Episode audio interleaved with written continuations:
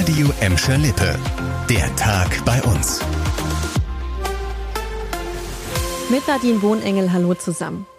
Schüler in Gladbeck, Bottrop und Gelsenkirchen sollen schon in wenigen Wochen ohne Maske im Unterricht sitzen können. Das NRW-Schulministerium will die Maskenpflicht offenbar landesweit ab dem 2. November abschaffen. Das steht in einer Mail an die Schulleitungen, die heute verschickt wurde.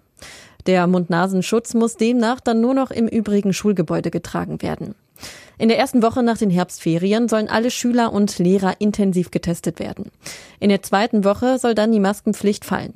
Das Robert Koch Institut hatte heute nochmal vor so einem Schritt gewarnt.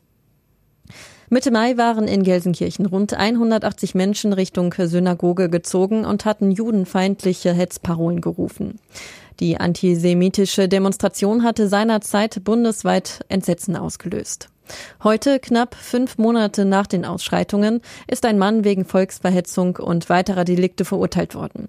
Das Amtsgericht Gelsenkirchen sah es als erwiesen an, dass der 30-Jährige unter anderem Hassparolen gegen Juden gerufen hatte und verurteilte ihn zu drei Jahren und neun Monaten Haft. Die Gesamtstrafe ist nicht zur Bewährung ausgesetzt. Der Mann soll in der Vergangenheit bereits mehrfach verurteilt worden sein. Alle Gladbecker sind dazu aufgerufen, ihre Ideen bei der Stadtgestaltung im Rahmen des A52-Ausbaus mit einzubringen. Heute in drei Wochen wird es die Auftaktveranstaltung in der Stadthalle geben. Sie soll die Bürger informieren und dazu animieren, selber Vorschläge zu machen.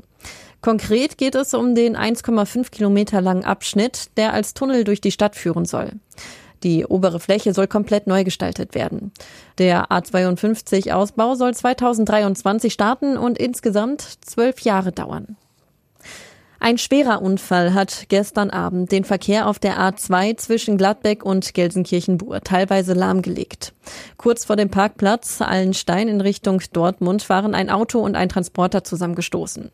Dabei hat sich laut der Gladbecker Feuerwehr der Transporter überschlagen. Beide Fahrzeuge landeten im Graben neben der Autobahn.